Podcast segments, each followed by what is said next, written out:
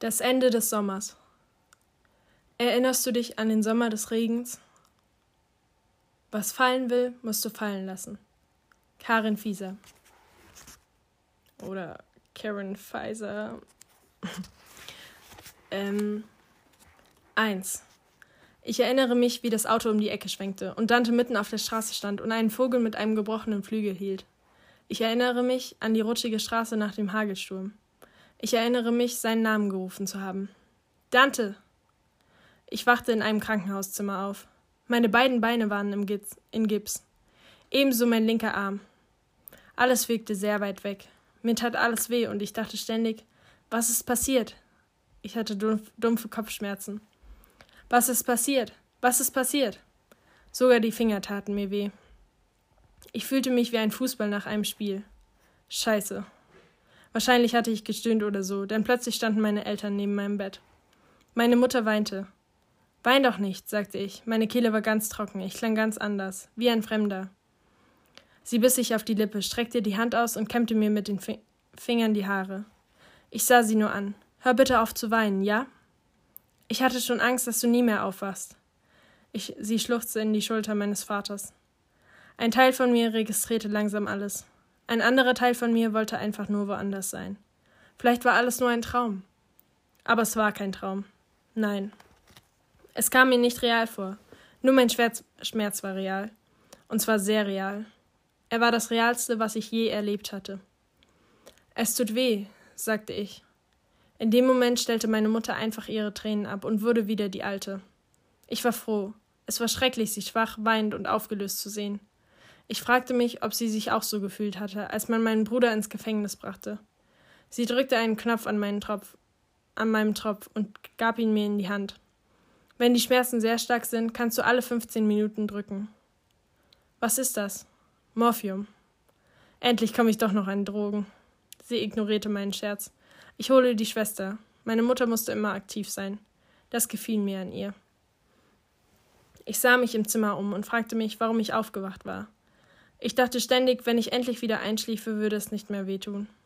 Meine Albträume waren mir lieber als die Schmerzen. Ich sah meinen Vater an. Ist schon gut, sagte ich. Alles ist gut.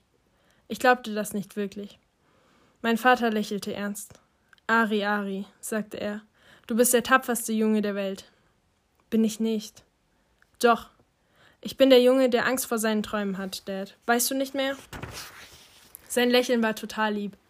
Warum konnte er nicht einfach immer lächeln? Ich hätte ihn gern gefragt, was passiert war, aber ich hatte Angst. Ich weiß nicht, meine Kehle war trocken, ich konnte einfach nicht reden und dann fiel mir alles wieder ein. Das Bild von Dante mit dem verletzten Vogel leuchtete in meinem Kopf auf. Ich konnte nicht atmen und hatte Angst und ich dachte, dass Dante vielleicht tot war. Und, und dann spürte ich eine wahnsinnige Panik in mir. Ich spürte, dass etwas Schreckliches in meinem Herzen vorging. Dante? hörte ich mich sagen. Die Schwester stand neben mir. Sie hatte eine nette Stimme. Ich messe deinen Blu ich messe deinen Blutdruck, sagte sie. Ich lag einfach da und ließ sie tun, was sie wollte. Es interessierte sie mich nicht. Sie lächelte. Was macht der Schmerz? Dem Schmerz geht es gut, flüsterte ich. Sie lachte. Du hast uns einen ganz schönen Schrecken eingejagt, junger Mann. Ich jage anderen gern Schrecken ein, flüsterte ich. Meine Mutter schüttelte den Kopf. Ich mag das Morphium, sagte ich und schloss die Augen. Dante? Ihm geht es gut, sagte meine Mutter. Ich öffnete die Augen. Ich hörte die Stimme meines Vaters.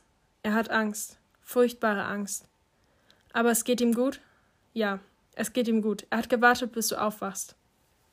Meine Eltern sahen sich an. Ich hörte die Stimme meiner Mutter. Er ist da. Er lebte. Dante. Ich spürte, wie ich atmete.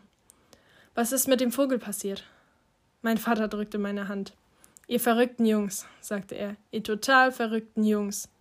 Er ging aus dem Zimmer. Meine Mutter starrte mich nur an. Wo ist Dad hin? Dante holen. Er ist die letzten 36 Stunden hier gewesen und hat gewartet, dass du. 36 Stunden? Du bist operiert worden. Operiert? Sie mussten deine Knochen richten. Okay, Okay. Es werden Namen zurückbleiben. Okay. Nach der OP warst du kurz wach. Ich kann mich nicht erinnern. Du hattest Schmerzen, sie haben dir was gegeben. Dann warst du wieder weg. Ich kann mich nicht erinnern. Das meinte der Arzt auch. Habe ich was gesagt? Nur gestöhnt. Du hast nach Dante gefragt. Er wollte nicht gehen. Er ist ein sehr sturer junger Mann. Ich musste lächeln. Ja klar, wenn wir diskutieren, gewinnt er immer. Wie bei uns beiden. Ich hab dich lieb, flüsterte sie. Weißt du, wie lieb ich dich habe? Mir gefiel, wie sie das sagte. Ich hatte das schon lange nicht mehr von ihr gehört. Ich hab dich lieber. Als ich klein war, hatte ich das immer zu ihr gesagt. Ich dachte schon, sie fängt gleich wieder an zu, an zu weinen, aber das tat sie nicht. Das heißt, da waren Tränen, aber sie weinte nicht richtig. Sie reichte mir ein Glas Wasser und ich trank einen Schluck aus einem Strohhalm. Deine Beine, sagte sie. Das Auto ist über deine Beine gefahren. Es war nicht die Schuld des Fahrers, sagte ich. Sie nickte. Du hast einen sehr, sehr guten Arzt. Alle Brüche sind unterhalb der Knie. Mein Gott, sie verstummte. Sie dachten, du könntest deine Beine verlieren. Sie verstummte wieder und wischte sich die Tränen aus dem Gesicht. Ich lasse dich nie wieder aus dem Haus. Nie wieder. Faschistin, flüsterte ich. Sie küsste mich. Du liebes, schönes Kind. Ich bin gar nicht so lieb, Mom. Leg dich nicht mit mir an. Okay, sagte ich. Ich bin lieb. Sie fing wieder an zu weinen. Ist schon gut, beruhigte ich sie. Ist doch alles gut. Dante und mein Vater kamen herein. Wir sahen uns an und lächelten. Über dem linken Auge war er genäht worden und seine linke Gesichtshälfte war aufgeschürft. Er hatte zwei blaue Augen und sein rechter Arm war in Gips. Hi, sagte er. Hi, sagte ich. Wir passen gut zusammen, sagte er. Diesmal hab ich dich geschlagen, flüsterte ich. Endlich gewinnst du mal eine Diskussion. Ja, endlich, sagte ich. Du siehst scheiße aus. Er stand ganz nah bei mir. Du auch. Wir schauten uns nur an. Du wirkst müde, sagte er. Ja. Ich bin froh, dass du aufgewacht bist. Ja, ich bin aufgewacht, aber wenn ich schlafe, tut es nicht so weh. Du hast mir das Leben gerettet, Ari. Dantes Held, genau das wollte ich immer sein. Lass das, Ari. Das ist nicht lustig. Es hat dich fast das Leben gekostet. Ich habe es nicht absichtlich gemacht. Er fing an zu weinen. Dante und seine Tränen. Dante und seine Tränen. Du hast mich geschubst. Du hast mich geschubst und mir damit das Leben gerettet. Wie es aussieht, habe ich dich geschubst und dabei dein Gesicht grün und blau geschlagen. Das gibt mir Charakter, sagte er. Es war der verdammte Vogel, sagte ich. Wir können alles auf den Vogel schieben, die ganze Sache. Ich bin durch mit Vögeln. Bist du nicht? Er fing wieder an zu weinen. Hör auf damit, sagte ich. Meine Mutter hat geweint und jetzt meinst du. Sogar Dad sieht aus, als würde er gleich weinen. Regeln. Es gibt Regeln. Keine Tränen. Okay, sagte er. Keine Tränen mehr. Jungs weinen nicht. Jungs weinen nicht, sagte ich. Tränen machen mich ganz müde.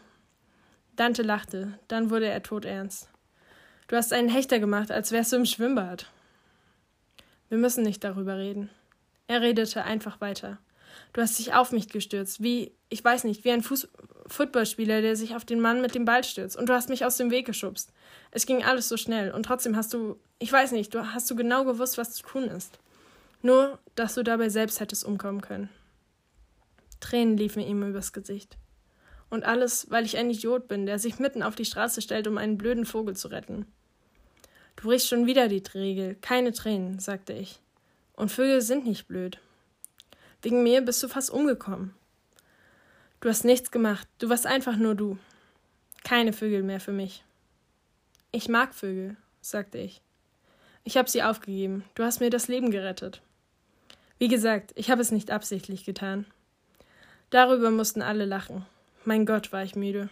Und es tat so weh. Ich weiß noch, wie Dante mir die Hand drückte und immer wieder sagte: es tut mir leid, es tut mir leid, Ari. Ari, Ari, verzeih mir, verzeih mir. Wahrscheinlich war ich von den Nachwirkungen der Operation mit dem Morphium ein bisschen high. Ich weiß noch, dass ich summte. La Bamba. Dante und meine Eltern waren noch im Zimmer, aber ich konnte nicht wach bleiben. Ich weiß noch, dass Dante meine Hand drückte und ich und, und ich weiß noch, dass ich dachte, dir verzeihen? Was denn, Dante? Was gibt es da zu verzeihen? Ich weiß nicht warum, aber in meinen Träumen regnete es. Dante und ich waren barfuß. Der Regen hörte nicht auf. Und ich hatte Angst. 2. Ich weiß nicht, wie lange ich im Krankenhaus lag. Ein paar Tage, Vier Tage. Vielleicht fünf. Sechs. Verdammt, ich weiß es nicht. Es kam mir ewig vor. Sie führten Tests durch. Das machen sie halt in Krankenhäusern. Sie vergewisserten sich, dass ich keine inneren Verletzungen hatte. Besonders Hirnschäden. Ein Neurologe kam vorbei und untersuchte mich. Ich mochte ihn nicht. Er hatte dunkles Haar und tiefgrüne Augen, die nicht gern andere Menschen anschauten. Er wirkte gleichgültig. Entweder das oder er nahm zu sehr Anteil. Entscheidend jedenfalls war, dass er nicht gut mit Leuten umgehen konnte. Er redete nicht viel mit mir. Er machte sich jede Menge Notizen. Ich lernte, dass Schwestern gern plauderten und es toll fanden, Temperatur und Puls zu messen. Wirklich. Sie gaben einem Pillen zum Schlafen, dann weckten sie einen nachts auf. Scheiße. Ich wollte schlafen. Ich wollte schlafen und erst wieder aufwachen, wenn meine Gipse weg waren. Das sagte ich einer Schwester. Können Sie mich nicht in Schlaf versetzen und aufwecken, wenn meine Gipse ab sind? Dummer Junge, sagte die Schwester. Klar, dummer Junge. An eines erinnerte ich mich genau. Mein Zimmer war voller Blumen. Blumen von den Freundinnen meiner Mutter aus dem Kirchenkreis, Blumen von Dantes Eltern, Blumen von meinen Schwestern, Blumen von den Nachbarn, Blumen aus dem Garten meiner Mutter. Blumen. Scheiße. Bis jetzt hatte ich keine Meinung zu Blumen gehabt. Ich kam zu dem Schluss, dass ich sie nicht mochte. Ich mochte meinen Chirurgen. Sportverletzungen waren für ihn das Größte. Er war noch jung und ich merkte, dass er ein Athlet war. So ein riesiger Gringo mit schlanken Händen und langen Fingern, die mir nicht aus dem Kopf gingen. Er hatte die Hände eines Pianisten. Ich weiß noch, dass ich das dachte. Dabei hatte ich keine Ahnung von den Händen eines Pianisten oder Chirurgen, aber ich weiß, ich träumte davon. Von seinen Händen. In meinem Traum heilte er Dantes Vogel und ließ ihn in den Sommerhimmel fliegen. Ein schöner Traum. Sie kamen selten bei mir vor. Dr. Charles, so hieß er. Er wusste, was er tat. Ein guter Typ. Ja, genau das dachte ich. Er beantwortete mir alle Fragen, und ich hatte ziemlich viele. Habe ich Nägel in meinen Beinen? Ja. Für immer? Ja. Und Sie müssen nicht nochmal operieren? Ich hoffe nicht. Sie sind ein großer Redner, wie Dirk? Er lachte. Und du bist ein zäher Bursche, wie? Ich glaube nicht, dass ich sehr zäh bin. Oh doch, das bist du. Ich finde, du bist höllisch zäh. Ja? Ich habe schon viel gesehen. Wirklich? Ja, wirklich, Aristoteles. Darf ich dir was sagen? Sagen Sie ruhig, Ari. Ari, er lächelte. Ich bin überrascht, wie gut du das, die Operation durchgehalten hast. Und ich bin überrascht, wie gut es dir inzwischen geht. Das ist wirklich erstaunlich. Glück und Gene, sagte ich. Die Gene kommen von meinen Eltern. Und mein Glück, keine Ahnung, woher das kommt. Vielleicht von Gott. Bist du gläubig? Nicht wirklich, aber meine Mutter. Tja, nun, Mütter und Gott verstehen sich meistens ziemlich gut. Kann sein, sagte ich. Wann hört es auf, dass ich mich so beschissen fühle? Schon bald. Bald? Dann juckt und schmerzt es mich acht Wochen lang? Es wird besser.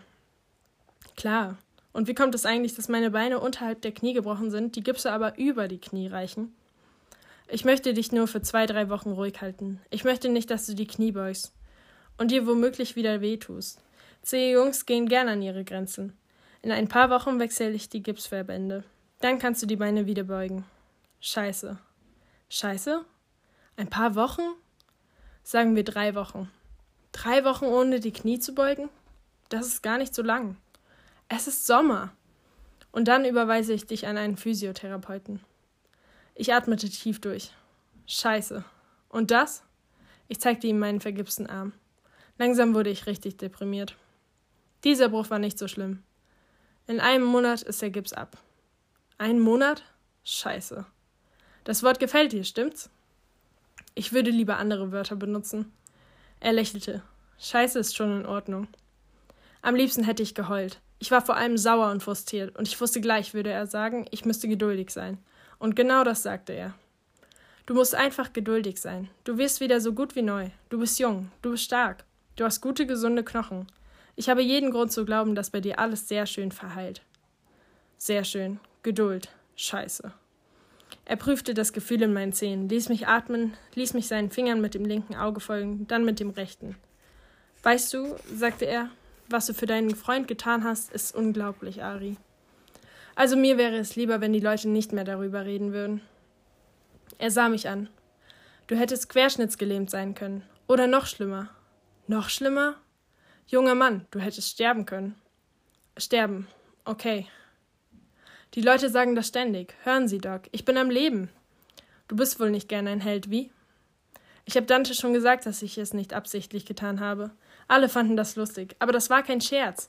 Ich erinnere mich nicht mal daran, dass ich ihn weggeschubst habe. Es war nicht so, als hätte ich zu mir gesagt, ich rette jetzt meinen Freund Dante. So war es ganz und gar nicht. Es war nur ein Reflex, verstehen Sie, wie wenn jemand mit dem Hämmerchen auf deinen Musikantenknochen unterhalb des Knie hau Knies haut. Das Bein zuckt einfach. Genau so war das. Es ist einfach passiert. Nur ein Reflex? Es ist einfach passiert? Genau. Und du bist für nichts davon verantwortlich? Es war nichts Außergewöhnliches. Nichts Außergewöhnliches? Nein. Ich habe eine andere Theorie. Natürlich, Sie sind ja auch erwachsen. Er lachte. Hast du was gegen Erwachsene? Sie haben immer Vorstellungen, wie wir sind oder wie wir sein sollten. Das ist unsere Aufgabe. Nett, sagte ich. Nett, sagte er. Hör zu, mein Junge, ich weiß, du hältst dich nicht für tapfer, mutig oder dergleichen. Natürlich nicht. Ich bin ein ganz normaler Junge. Ja, so siehst du dich. Aber du hast deinen Freund vor einem herankommenden Auto aus dem Weg gestoßen. Das hast du getan, Ari, und du hast nicht an dich gedacht oder was dir passieren könnte. Du hast das gemacht, weil du so bist. Ich an deiner Stelle würde mir darüber mal Gedanken machen. Warum? Einfach so. Ich bin mir nicht sicher, ob ich so viel nachdenken will. Okay. Nur damit du es weißt, Ari, ich finde, du bist ein sehr außergewöhnlicher junger Mann. Wirklich. Wie gesagt, Doc, es war nur ein Reflex. Er grinste mich an und legte mir die Hand auf die Schulter. Ich kenne Jungs wie dich, Ari. Ich durchschaue dich. Ich weiß nicht, was genau er damit meinte, aber er lächelte. Kurz nach dem Gespräch mit Dr. Charles besuchten mich Dantes Eltern. Mr. Quintana kam direkt zu mir und küsste mich auf die Wange, als wäre das völlig normal. Für ihn war es vermutlich normal. Und um ehrlich zu sein, ich fand die Geste sehr nett, irgendwie lieb, aber sie verunsicherte mich auch ein bisschen. So etwas war ich nicht gewohnt. Außerdem dankte er mir unentwegt. Am liebsten hätte ich ihm einfach gesagt, er soll damit aufhören. Aber ich ließ ihn einfach weitermachen, weil ich wusste, wie gern er seinen Dante mochte, weil er so und weil er so glücklich war, und das wiederum machte mich glücklich. Es war also okay. Ich wollte das Thema wechseln. Natürlich gab es nicht viel, worüber ich reden konnte. Ich fühlte mich be beschissen. Aber sie waren zu Besuch und ich konnte reden und naja, ich konnte denken, auch wenn mein Verstand leicht vernebelt war. Darum sagte ich: Sie gehen also für ein Jahr nach Chicago? Ja, antwortete er. Dante hat mir das noch nicht verziehen. Ich schaute ihn nur an. Er ist immer noch sauer. Er sagt, er wurde nicht gefragt. Ich musste lächeln. Er möchte nicht ein ganzes Jahr auf sein Schwimmen verzichten. Er hat mir gesagt, er könnte für ein Jahr bei euch wohnen. Das überraschte mich. Dante hatte mehr Geheimnisse, als ich dachte. Ich schloss die Augen. Ist alles in Ordnung, Ari? Das Jucken macht mich manchmal wahnsinnig. Dann schließe ich einfach die Augen. Er sah mich freundlich an. Ich erzählte ihm nichts von meinem neuen Spiel. Immer wenn ich das Gefühl in den Beinen nicht mehr aushalten konnte, versuchte ich mir vorzustellen, wie mein Bruder wohl aussah. Aber es tat gut, aber es tut gut zu reden, sagte ich. Das lenkt mich ab. Ich öffnete die Augen. Dante ist also sauer auf Sie? Naja, ich habe ihm erklärt, dass ich ihn keinesfalls für ein Jahr zurücklasse. Ich stellte mir vor, wie Dante seinem Vater einen scharfen Blick zuwarf. Dante ist stur. Ich hörte Mrs. Quintanas Stimme. Er kommt nach mir. Auch darüber musste ich lächeln. Ich wusste, dass es stimmte. Weißt du, was ich glaube? sagte sie. Ich glaube, Dante wird dich vermissen. Ich glaube, das ist der Grund, warum er nicht, nicht weggehen will. Ich werde ihn auch vermissen, sagte ich und bereute es sofort. Es stimmte zwar, aber deswegen musste ich es noch lange nicht sagen. Sein Vater sah mich an. Dante hat nicht viele Freunde. Ich dachte immer, alle mögen ihn. Das schon. Alle mögen Dante, aber irgendwie war er immer ein Einzelgänger. Er schwimmt einfach nicht mit der Menge. Er war schon immer so. Mr. Quintana lächelte mich an. Genau wie du. Vielleicht, sagte ich. Du bist der beste Freund, den er je hatte. Ich glaube, das solltest du wissen. Ich wollte das nicht wissen. Ich weiß nicht, warum ich das nicht wissen wollte. Ich lächelte ihm zu. Er war ein guter Mann. Und er redete mit mir. Mit mir. Mit Ari. Und auch wenn ich diese Unterhaltung nicht unbedingt wollte, wusste ich doch, dass ich ihr nicht ausweichen konnte. Es gab nicht allzu viele gute Menschen auf der Welt. Wissen Sie eigentlich, wissen Sie, eigentlich bin ich ziemlich langweilig. Keine Ahnung, was Dante in mir sieht. Ich konnte nicht glauben, dass ich das gesagt hatte. Mrs. Quintana hatte etwas weiter weggestanden, aber jetzt trat sie näher und stellte sich zu ihrem Mann. Warum denkst du das, Ari? Was? Warum hältst du dich für langweilig? Mein Gott, dachte ich, jetzt kommt die Therapeutin durch. Ich zuckte nur die Schultern und schloss die Augen. Okay, mir war klar, wenn ich die Augen wieder aufmachte, wären sie immer noch da. Dante und ich waren mit Eltern gestraft, die uns mochten. Warum konnten sie uns nicht einfach in Ruhe lassen? Wo waren eigentlich die Eltern abgeblieben, die zu beschäftigt oder zu egoistisch waren oder denen es einfach piep egal war, was ihre Söhne trieben? Ich beschloss, die Augen wieder zu öffnen. Ich merkte, dass Mr. Quintana noch etwas sagen wollte. Ich spürte es förmlich. Aber vielleicht hielt ihn etwas davon ab. Keine Ahnung. Jedenfalls sagte er nichts mehr. Wir fingen an, über Chicago zu reden. Ich war froh, dass wir nicht über mich, über Dante oder den Unfall redeten. Mr. Quintana sagte, die Universität habe eine kleine Wohnung für sie gefunden. Mrs. Quintana schloss ihre Praxis für acht Monate. Eigentlich waren sie also gar kein ganzes Jahr weg. Nur ein Schuljahr. Das war wirklich nicht lange. Ich erinnere mich nicht an alles, worüber die Quintanas redeten. Sie bemühten sich wirklich sehr, und ein Teil von mir freute sich über ihren Besuch, aber in einem anderen Teil war es völlig egal. Und natürlich kam die Unterhaltung wieder auf mich und Dante. Mrs. Quintana sagte, sie wollte Dante zu einem Psychologen schicken. Er fühlt sich so mies, sagte sie. Dann meinte sie, dass es vielleicht gut wäre, wenn ich ebenfalls zu einem Psychologen ginge. Ja klar, da meldete sich wieder die Therapeutin. Ich mache mir Sorgen um euch, sagte sie. Sie sollten mit meiner Mutter einen Kaffee trinken gehen, sagte ich. Dann können Sie sich zusammen Sorgen machen. Mr. Quintana fand das lustig, aber eigentlich war es nicht lustig gemeint. Mrs. Quintana grinste mich an. Aristoteles Mendoza, du bist ganz und gar nicht langweilig. Nach einer Weile war ich nur noch müde und konzentrierte mich nicht mehr. Ich weiß nicht, warum ich die Dankbarkeit in Mrs. Quintanas Blick nicht ertragen konnte, als er sich verabschiedete. Aber wer mir wirklich zusetzte, war Mrs. Quintana. Im Gegensatz zu ihrem Mann war sie nicht die Sorte Frau, die anderen ihre Gefühle offenbarte. Nicht, dass sie nicht nett, nett und anständig und alles gewesen wäre. Natürlich war sie das. Aber wenn Dante sagte, dass seine Mutter unergründlich war, wusste ich genau, was er meinte. Bevor sie ging, nahm sie mein Gesicht in ihre Hände, sah mir direkt in die Augen und flüsterte Aristoteles Mendoza, ich werde dich immer lieben. Ihre Stimme war leise und fest und entschlossen, und sie hatte keine Tränen in den Augen. Ihre Worte waren heiter und gefasst, und sie schaute mich direkt an, weil ich wissen sollte, dass sie jedes Wort auch so meinte. So viel war mir klar. Eine Frau wie Mrs. Quintana benutze das Wort Liebe nicht sehr oft. Wenn sie es sagte, dann meinte sie es auch. Und noch etwas war mir klar. Dantes Mutter liebte ihn mehr, als er jemals ahnen konnte. Ich wusste nicht, was ich mit diesem Wissen anfangen sollte. Also behielt ich es für mich. So machte ich es schließlich mit allem. Ich behielt es für mich. 3. Ich bekam einen Anruf von Dante. Entschuldige, ich habe dich nicht besucht, sagte er. Macht nichts, sagte ich. Ich bin nicht wirklich in der Stimmung, mit anderen zu reden. Ich auch nicht, sagte er. Haben dich meine Eltern geschafft? Nein, sie sind nett. Meine Mutter sagt, ich muss zu einem Psy Psychologen. Ja, sowas in der Richtung hat sie gesagt. Und gehst du? Ich gehe nirgendwo hin.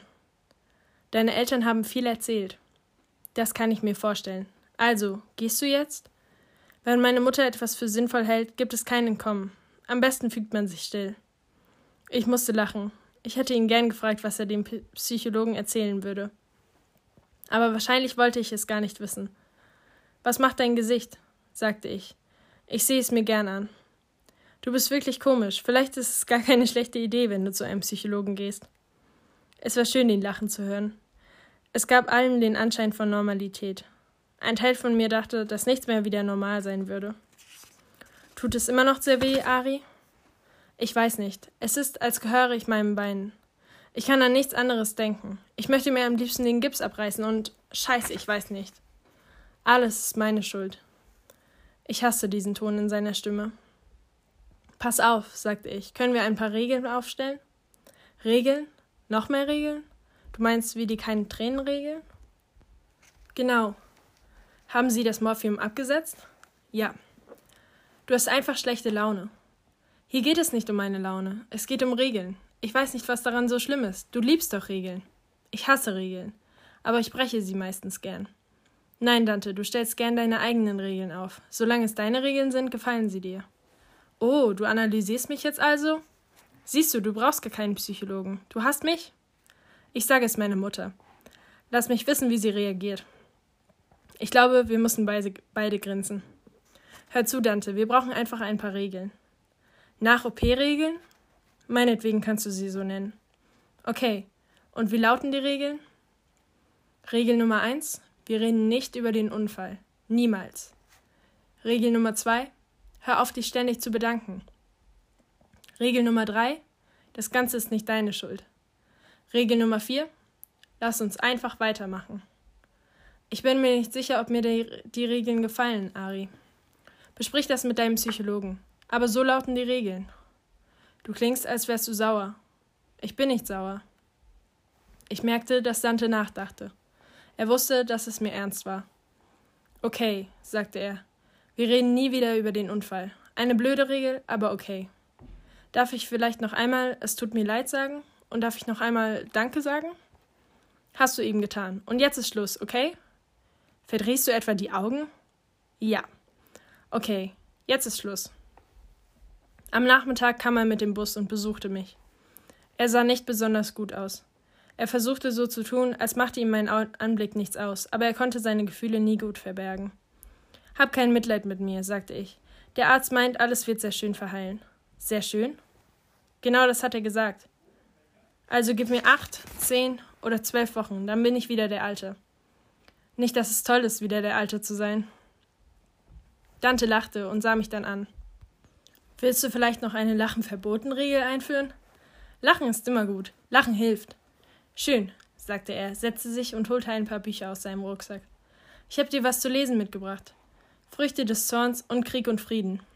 Toll, sagte ich. Er warf mir einen Blick zu. Ich hätte dir auch noch Blumen mitbringen können. Ich hasse Blumen. Das dachte ich mir irgendwie. Er grinste mich an. Ich begutachtete die Bücher. Die sind verdammt dick, sagte ich. Das ist der Punkt. Wahrscheinlich habe ich genügend Zeit. Genau. Hast du sie schon gelesen? Natürlich. Natürlich. Er legte die Bücher auf das Kästchen neben meinem Bett. Ich schüttelte den Kopf. Klar. Zeit. Scheiße. Er holte seinen Skizzenblock heraus. Hast du vor, mich im Gips zu zeichnen? Nein, ich dachte nur, dass du dir vielleicht ein paar Skizzen von mir ansehen willst. Okay, sagte ich. Du könntest ruhig ein bisschen enthusiastischer sein. Das ist es nicht. Ich habe immer wieder Schmerzen. Tut es jetzt gerade weh? Ja. Nimmst du was dagegen? Ich versuche es möglichst zu vermeiden. Mir gefällt nicht, was das Zeug, das sie mir geben, mit mir anstellt. Ich drückte den Knopf am Bett, damit ich aufrecht sitzen konnte. Am liebsten hätte ich gesagt, ich hasse das, aber ich ließ es sein. Am liebsten hätte ich geschrien. Dante reichte mir den Skizzenblock. Ich wollte ihn aufschlagen.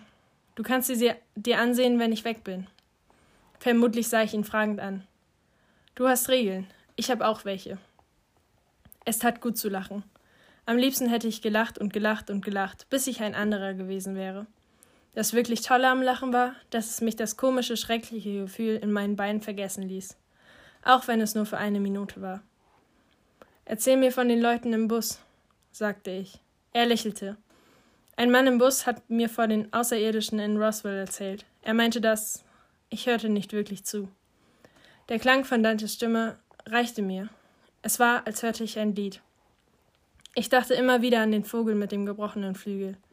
Keiner hatte mir erzählt, was mit ihm passiert war. Und fragen konnte ich nicht, sonst hätte ich meine eigene Regel gebrochen, nicht über den Unfall sprechen. Dante erzählte weiter die Geschichte über den Mann im Bus und die Außerirdischen in Roswell und wie einige nach El Paso entkommen waren und planten dort das Transportwesen zu übernehmen. Während ich ihn so beobachtete, kam mir der Gedanke in den Sinn, dass ich ihn hasste. Er las mir ein paar Gedichte vor. Wahrscheinlich waren sie ganz gut, aber ich war nicht in der Stimmung dazu. Als er schließlich ging, starrte ich auf seinen Skizzenblock. Er hatte noch nie jemanden seine Skizzen gezeigt. Und ich durfte sie jetzt sehen. Ich, Ari, mir war klar, dass ich sie nur sehen durfte, weil er dankbar war. Ich hasste diese Dankbarkeit. Dante hatte das Gefühl, er war mir etwas schuldig. Das wollte ich nicht. Nicht das. Ich nahm seinen Skizzenblock und schleuderte ihn durchs Zimmer. 4. Es war mal wieder typisch für mein Glück, dass meine Mutter ausgerechnet ins Zimmer trag, als Dantes Block an die Wand knallte. Kannst du mir sagen, was das soll? Ich schüttelte den Kopf. Meine Mutter hob den Skizzenblock auf, setzte sich und wollte ihn aufschlagen. Mach das nicht, sagte ich. Was? Schau sie nicht an. Warum nicht? Dante hat es nicht gern, wenn man seine Zeichnungen ansieht. Nur du darfst sie sehen? Wahrscheinlich. Und warum wirfst du sie dann durchs Zimmer? Keine Ahnung. Ich weiß, du willst nicht darüber reden, Ari, aber ich glaube. Ich will nicht wissen, was du glaubst, Mom. Ich will einfach nicht reden. Es ist nicht gut für dich, alles in dir zu verschließen. Ich weiß, das ist hart. Und die nächsten zwei oder drei Monate werden sehr schwierig. Aber alles in dich hineinzufressen hilft dir bestimmt nicht, gesund zu werden. Tja, vielleicht musst du mich zu irgendeinem Psychologen schicken, mit dem ich über meine Probleme rede. Ich habe ein Ohr für Sarkasmus, und ich glaube, ein Psychologe wäre gar nicht so schlecht. Machen du und Mrs. Quintana jetzt schon Hinterzimmerdeals? Du bist ein kluger Junge. Ich schloss die Augen und öffnete sie wieder. Ich mache einen Deal mit dir, Mom. Ich konnte den Ärger auf meiner Zunge beinahe spüren. Ich schwöre. Du erzählst mir von meinem Bruder und ich erzähle dir, was mich bewegt. Ich sah den Ausdruck auf ihrem Gesicht. Sie wirkte überrascht, verletzt und verärgert. Dein Bruder hat mit all dem nichts zu tun. Glaubst du, du und Dad seid die einzigen, die Dinge für sich behalten können? Dad behält einen ganzen Krieg für sich. Ich kann auch Dinge für mich behalten. Das eine hat nichts mit dem anderen zu tun. Ich sehe das anders. Du gehst zu einem Psychologen, Dad geht zu einem Psychologen und danach gehe ich vielleicht zu einem Psychologen. Ich gehe jetzt einen Kaffee trinken, sagte sie. Lass dir Zeit. Ich schloss die Augen. Wahrscheinlich war das mein neues Ding. Ich konnte ja nicht wütend davonstürmen. Ich musste nur die Augen schließen und die Welt ausklammern. 5. Mein Vater besuchte mich jeden Abend. Ich wollte, dass er geht. Er versuchte mit mir zu reden, aber es ging nicht. Meistens saß er einfach nur da. Das machte mich wahnsinnig. Dann kam mir eine Idee. Dante hat zwei Bü Bücher mitgebracht, sagte ich. Welches willst du lesen? Ich nehme das andere. Er entschied sich für Krieg und Frieden. Früchte des Zorns war für mich in Ordnung. Es war gar nicht so übel, ich und mein Vater in einem Krankenhauszimmer. Lesend. Meine Beine juckten wie verrückt. Manchmal atmete ich einfach nur. Das Lesen half. Manchmal spürte ich, dass mein Vater mich beobachtete. Er wollte wissen, ob ich immer noch Träume hätte. Ja, sagte ich. Inzwischen suche ich meine Beine. Du wirst sie finden, sagte er. Meine Mutter erwähnte nie die Unterhaltung über meinen Bruder. Sie tat so, als hätte sie nie stattgefunden. Ich wusste nicht so recht, was ich davon halten sollte. Das Gute war, dass sie mich nicht drängte, mit ihr zu reden. Aber irgendwie war sie immer da, wollte sicher gehen, dass es mir gut ging. Es ging mir nicht gut. Wem, verdammt, konnte es mit zwei Beinen in Gips schon gut gehen? Bei jeder Kleinigkeit brauchte ich Hilfe. Ich hatte die Bettpfannen satt. Und ich hatte die Fahrten im Rollstuhl satt. Mein bester Freund, der Rollstuhl. Und meine beste Freundin, meine Mutter. Sie machte mich wahnsinnig. Mom, du hängst mir ständig auf der Pelle. Wenn das so weitergeht, sag ich noch das böse F-Wort. Ehrlich. Untersteh dich, dieses Wort von mir in den Mund zu nehmen. Ich schwöre, dass ich's tu, Mom, wenn du nicht aufhörst. Wieso spielst du immer den Philosophen? Ich spiele nicht, Mom. Wir sind in keinem Theaterstück. Ich war verzweifelt. Mom, meine Beine tun weh, und wenn sie nicht wehtun, jucken sie. Sie haben das Morphium abgesetzt, was sehr gut ist, fiel sie mir ins Wort. Ja, okay, Mom. Wir dürfen schließlich keinen kleinen Süchtigen herumlaufen lassen, nicht? Als ob ich hätte laufen können. Scheiße. Mom, ich will einfach nur allein sein. Ist das okay für dich? Dass ich einfach nur allein sein will? Na gut, sagte sie. Danach ließ sie mir mehr Freiraum. Dante besuchte mich nicht mehr. Er rief zweimal am Tag an und sagte Hallo. Er war krank geworden. Grippe. Es tat mir leid für ihn. Er klang schrecklich. Er sagte, er hätte Träume. Ich erzählte ihm, dass ich auch welche hatte. Eines Tages rief er an und sagte, ich muss dir was sagen, Ari. Schieß los, sagte ich. Und dann schwieg er. Was denn? Hakte ich nach. Vergiss es, sagte er, nicht so wichtig. Ich dachte mir, dass es wahrscheinlich sogar sehr wichtig war. Wie du meinst, sagte ich. Ich wünschte, wir könnten wieder schwimmen gehen. Ich auch, sagte ich. Ich war froh, dass er anrief, aber ich war auch froh, dass er nicht kommen konnte. Ich weiß nicht warum. Aus einem unerfindlichen Grund dachte ich, mein Leben wird jetzt anders. Das redete, das redete ich mir immer wieder ein. Ich fragte mich, wie es gewesen wäre, wenn ich meine Beine verloren hätte. In gewisser Weise hatte ich sie ja verloren. Nicht für immer, aber vorübergehend. Ich probierte es mit Krücken. Es funktionierte überhaupt nicht. Nicht, dass die Schwestern und meine Mutter mich nicht gewarnt hätten. Wahrscheinlich musste ich es einfach selbst einsehen. Jedenfalls war es unmöglich mit zwei steifen Beinen und dem linken Arm in Gips. Jeder Handgriff fiel mir schwer. Am schlimmsten war für mich die Bettpfanne. Man könnte wohl sagen, ich empfand es als demütigend, dass ich eine benutzen musste. Das war das richtige Wort. Ich konnte noch nicht mal richtig duschen, da ich ja nicht beide Hände benutzen konnte. Das Gute war nur, dass mir meine Finger blieben. Immerhin etwas. Ich übte, mit ausgestreckten Beinen Rollstuhl zu fahren. Den Rollstuhl nannte ich Fidel. Dr. Charles kam zu einem letzten Besuch. Hast du dir durch den Kopf gehen lassen, was ich dir gesagt habe? Ja, antwortete ich. Und? Und ich glaube, dass Sie Arzt geworden sind, war eine sehr gute Entscheidung. Sie wären ein lausiger Therapeut geworden. Du bist wohl schon immer ein Klugscheißer gewesen, wie? Immer. Also, du kannst nach Hause gehen und dort den Klugscheißer spielen. Wie hört sich das an? Ich wollte ihn umarmen. Ich war glücklich. Ich war ungefähr zehn Sekunden lang glücklich. Dann wurde mir echt mulmig, mulmig zumute. Ich hielt meiner Mutter eine Strafpredigt. Wenn wir zu Hause sind, darfst du mir nicht dauernd auf die Pelle rücken. Was soll das mit deinen ständigen Regeln, Ari? Kein auf die Pelle rücken, mehr nicht. Du wirst Hilfe brauchen, sagte sie. Aber ich muss auch allein sein. Sie lächelte mir zu. Big Brother is watching you. Ich lächelte zurück. Selbst wenn ich meine Mutter hassen wollte, liebte ich sie. Ich überlegte, ob es für einen 15-jährigen Jungen normal war, seine Mutter zu lieben. Vielleicht ja, vielleicht auch nicht. Ich weiß noch, wie ich ins Auto kam. Ich musste mich auf dem Rücksitz ausstrecken. Es war eine Qual, mich reinzukriegen. Zum Glück war mein Vater kräftig. Alles war so verdammt schwer und meine Eltern hatten schreckliche Angst, mir weh zu tun. Im Auto sagte keiner ein Wort. Ich schaute aus dem Fenster und suchte nach Vögeln. Am liebsten hätte ich die Augen geschlossen und mich vom Schweigen verschlucken lassen. 6. Am Morgen nach meiner Rückkehr wusch mir meine Mutter die Haare. Du hast so schönes Haar, sagte sie. Ich glaube, ich lasse es wachsen, sagte ich. Als hätte ich eine Wahl gehabt. Ein Ausflug zum Friseur wäre ein Albtraum gewesen. Sie wusch mich mit dem Schwamm. Ich schloss die Augen und saß ganz still da. Sie rasierte mich. Als sie aus dem Zimmer ging, brach ich zusammen und schluchzte. Ich war noch nie so traurig gewesen. Ich war noch nie so traurig gewesen. Ich war noch nie so traurig gewesen. Mein Herz tat noch mehr weh als meine Beine. Ich weiß, dass meine Mutter mich hörte. Sie hatte den Anstand, mich allein weinen zu lassen. Den Großteil des Tages schaute ich aus dem Fenster. Ich übte, mich, mich im Rollstuhl durchs Haus zu bewegen. Um mir das zu erleichtern, stellte meine Mutter die Möbel um. Wir lächelten uns oft zu. Du kannst Fernsehen, sagte sie. Hirnverschmutzung, sagte ich. Ich habe ein Buch. Gefällt es dir? Ja. Es ist ziemlich hart. Nicht von der Sprache her, sondern vom Inhalt. Ich schätze, Mexikaner sind nicht die einzigen armen Menschen in der Welt. Wir schauten uns an. Unsere Mienen waren ernst, aber innerlich lächelten wir uns zu.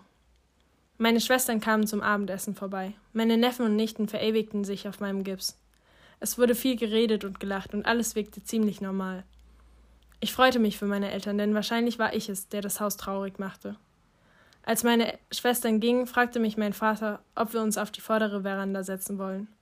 Ich saß auf Fidel, meine Eltern auf Schaukelstühlen. Wir tranken Kaffee. Meine Eltern hielten Händchen. Ich hätte gern gewusst, wie es ist, jemanden die Hand zu halten. Ich konnte mir vorstellen, dass man manchmal alle Geheimnisse des Universums in der Hand eines anderen entdecken konnte. 7. Es war ein verregneter Sommer. Jeden Nachmittag ballten sich die Wolken zusammen wie ein Krähenschwarm, und es regnete. Ich verliebte mich in den Donner. Ich las Früchte des Zorns zu Ende, danach las ich Krieg und Frieden. Ich nahm mir vor, sämtliche Bücher von Hemingway zu lesen. Mein Vater nahm sich vor, alles zu lesen, was ich las. Vielleicht war das unsere Art, miteinander zu kommunizieren. Dante kam jeden Tag vorbei. Meistens redete er, und ich hörte zu. Er wollte mir Hemingways ersten Roman Fiesta vorlesen. Ich hatte nicht vor, mich mit ihm anzulegen. Im Stursein könnte ich Dante Quintana nie übertreffen. Also las er jeden Tag ein Kapitel aus dem Buch. Danach unterhielten wir uns darüber. Ein trauriges Buch, sagte ich. Ja, deswegen magst du es ja. Stimmt, sagte ich, du hast völlig recht. Er fragte mich nie, was ich von seinen Zeichnungen hielt. Ich war froh darüber. Ich hatte den Block unter mein Bett gelegt und wollte ihn mir nicht ansehen. Ich glaube, ich wollte Dante damit bestrafen. Er hatte mir ein Stück von sich gegeben, das er noch keinem anderen Menschen offenbart hatte. Und ich machte mir noch nicht mal die Mühe, es mir anzusehen. Warum tat ich das? Eines Tages platzte er damit heraus, dass er endlich bei einem Psychologen gewesen war. Ich hoffte, dass er mir nichts von seiner Sitzung erzählen würde.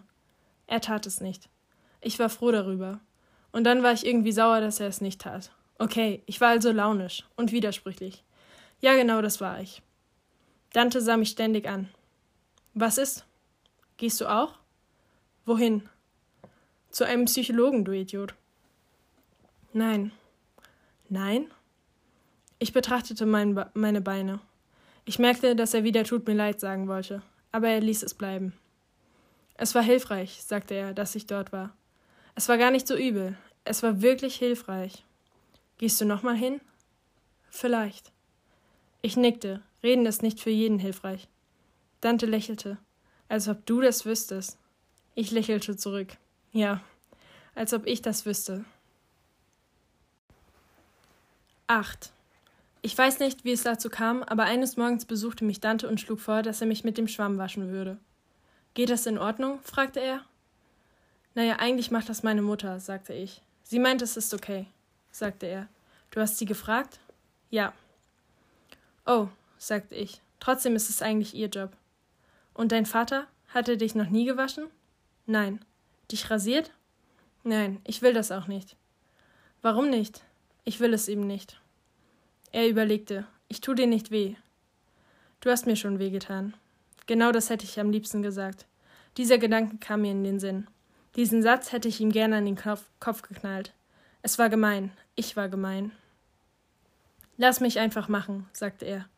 Anstatt ihm zu sagen, er solle sich verpissen, gab ich schließlich nach. Ich hatte mir angewöhnt, es völlig passiv über, mich, passiv über mich ergehen zu lassen, wenn meine Mutter mich wusch und rasierte. Ich schloss die Augen und dachte an die Figuren in dem Buch, das ich gerade las. So stand ich es dann irgendwie durch. Ich schloss die Augen. Ich spürte Dantes Hände auf meinen Schultern, das warme Wasser, die Seife, den Waschlappen. Dantes Hände waren größer als die meiner Mutter und weicher. Er ging langsam, methodisch, behutsam vor, als ob ich aus Porzellan wäre. Ich öffnete die Augen nicht ein einziges Mal. Wir sagten kein Wort. Ich spürte seine Hände auf meiner bloßen Brust, auf meinem Rücken. Ich ließ mich von ihm rasieren. Als er fertig war, öffnete ich die Augen.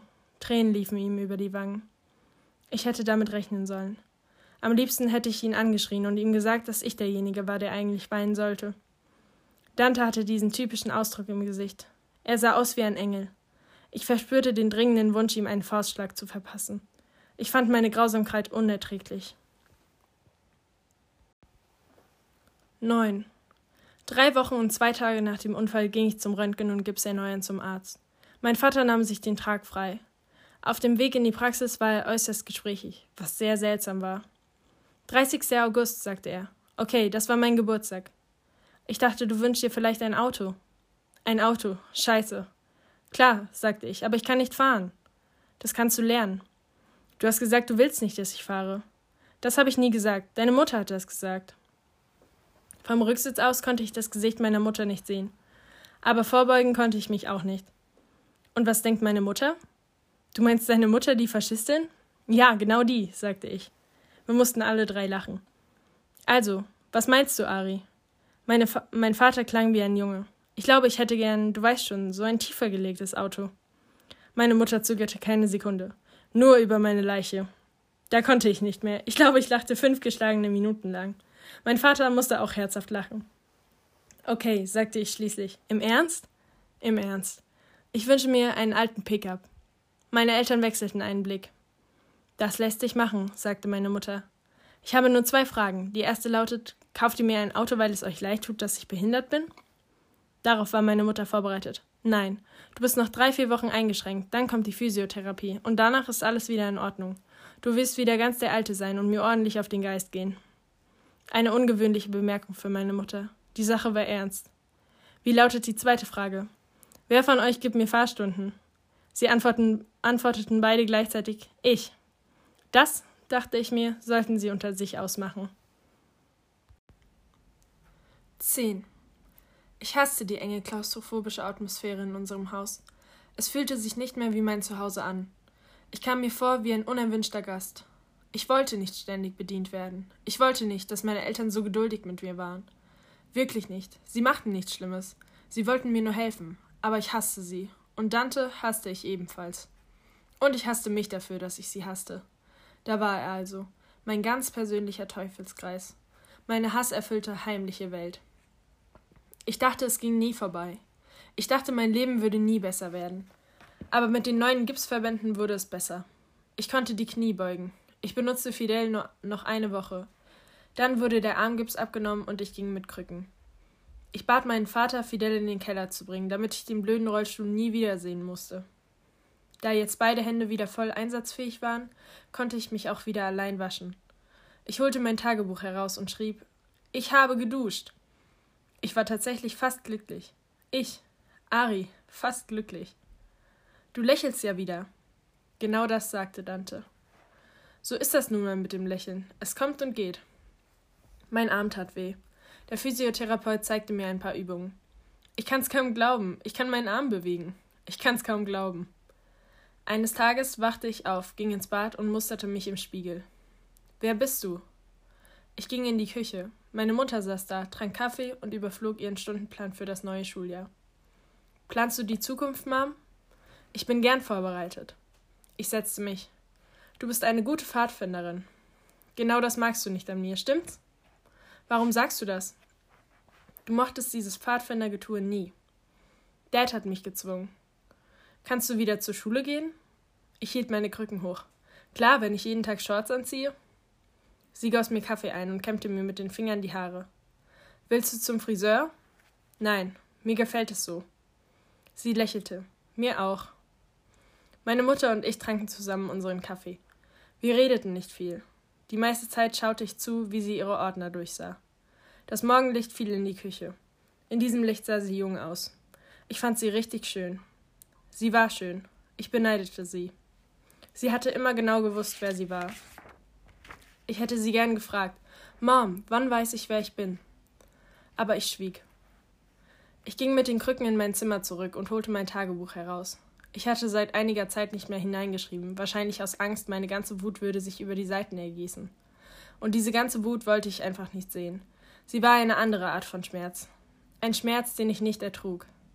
Ich versuchte nicht nachzudenken und fing einfach zu schreiben an. In fünf Tagen fängt die Schule an. Vorletzte Klasse. Wahrscheinlich muss ich auf Krücken in die Schule. Ich werde allen auffallen. Scheiße. Ich sehe mich in einem Pickup auf einer Straße durch die Wüste fahren.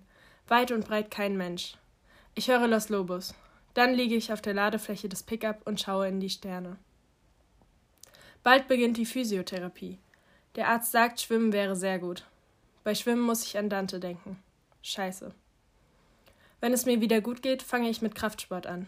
Dads alte Gewichte liegen im Keller. In einer Woche geht Dante weg. Ich bin froh. Ich brauche eine Pause von ihm. Ich bin es leid, dass er jeden Tag vorbeikommt, nur weil er ein schlechtes Gewissen hat. Ich weiß nicht, ob wir jemals wieder Freunde sein können. Ich möchte einen Hund, den ich jeden Tag ausführen kann. Jeden Tag gehen, eine herrliche Vorstellung.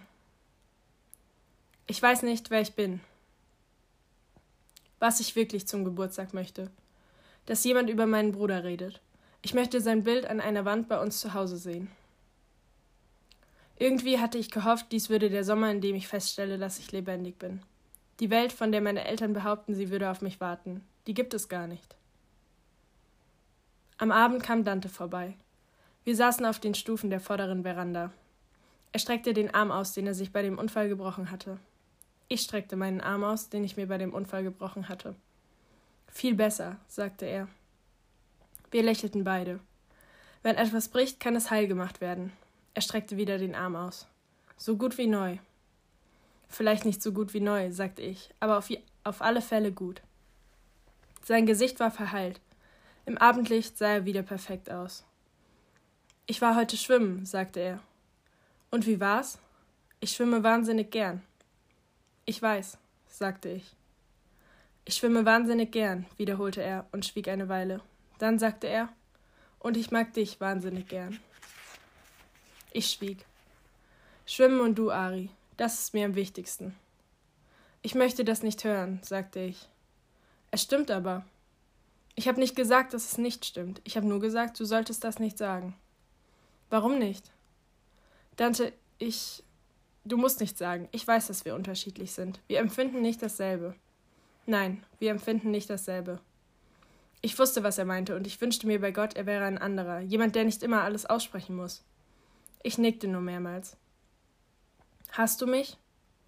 Ich weiß nicht, was in dem Moment passierte. Seit dem Unfall war ich auf alle wütend gewesen, hatte ich alle gehasst. Dante, meine Eltern, mich. Alle. Doch in dem Moment merkte ich, dass ich nicht alle hasste. Nicht wirklich. Und Dante hasste ich schon gar nicht. Ich wusste nur nicht, wie ich sein Freund sein konnte. Ich wusste nicht, wie ich überhaupt ein Freund sein konnte. Aber das hieß nicht, dass ich ihn nicht hasste, dass ich ihn hasste. Nein, sagte ich. Ich hasse dich nicht, Dante. Wir saßen einfach da und schwiegen. Werden wir noch Freunde sein, wenn ich aus Chicago zurückkomme? Ja, sagte ich. Wirklich? Ja. Versprochen? Ich sah sein perfektes Gesicht an. Versprochen. Er lächelte. Er weinte nicht. 11. Am Tag vor ihrer Abreise nach Chicago kam Dante mit seinen Eltern vorbei. Unsere Mütter kochten zusammen. Es überraschte mich nicht, dass sie so gut miteinander klarkamen. Sie waren sich in manchem ähnlich. Überrascht war ich eher darüber, wie gut Mr. Quintana und mein Vater sich verstanden. Sie saßen im Wohnzimmer, tranken Bier und unterhielten sich über Politik. Wahrscheinlich waren sie mehr oder minder eine Meinung. Dante und ich lungerten auf der vorderen Veranda herum. Aus irgendeinem Grund hatten wir beide, hatten wir es beide mit vorderen Veranden. Eigentlich redeten wir nicht viel. Ich glaube, wir hatten uns nicht so viel zu sagen. Dann kam mir eine Idee. Ich spielte mit meinen Krücken. Dein Skizzenblock liegt unter meinem Bett. Würdest du ihn für mich holen?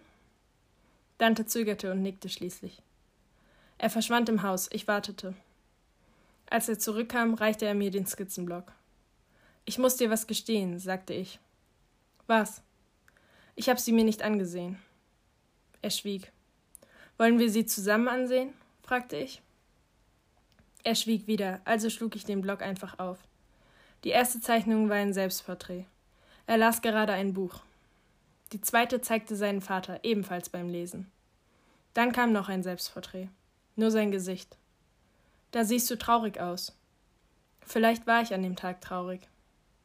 Bist du jetzt traurig? Er gab keine Antwort. Ich blätterte um und sah eine Zeichnung von mir. Ich sagte nichts. Es folgten noch fünf oder sechs Zeichnungen, die er an jedem Tag von mir gemacht hatte. Ich studierte sie genau. Seine Bilder hatten nichts Oberflächliches. Überhaupt nichts Oberflächliches. Sie waren genau und wohlüberlegt und zeigten alles, was er empfand. Und trotzdem wirkten sie spontan. Dante schwieg, während ich die Zeichnungen betrachtete. Sie sind ehrlich, sagte ich. Ehrlich? Ehrlich und wahr. Irgendwann wirst du ein großer Künstler. Irgendwann, sagte er. Hör zu, du musst das Skizzenbuch nicht behalten. Du hast es mir geschenkt. Es gehört mir. Mehr sagten wir nicht. Danach saßen wir einfach nur da. Wir verabschiedeten, wir verabschiedeten uns nicht an jedem Abend. Jedenfalls nicht richtig. Mr. Quintana küsste mich auf die Wange. Das war sein Ding. Mrs. Quintana legte die Hand unter mein Kinn hob meinen Kopf und schaute mir in die Augen, als wollte sie mich daran erinnern, was sie im Krankenhaus zu mir gesagt hatte. Dante umarmte mich. Ich erwiderte seine Umarmung. Dann bis in ein paar Monaten, sagte er. Ja, sagte ich. Ich schreib dir, sagte er. Mir war klar, dass er das tun würde. Ich war mir nicht so sicher, ob ich ihm zurückschreiben würde. Nachdem sie gegangen waren, saß ich mit meinen Eltern auf der vorderen Veranda. Es fing an zu regnen, aber wir blieben sitzen und beobachteten schweigend den Regen. Ständig sah ich Dante vor mir, wie er im Regen stand und den Vogel mit dem gebrochenen Flügel hielt.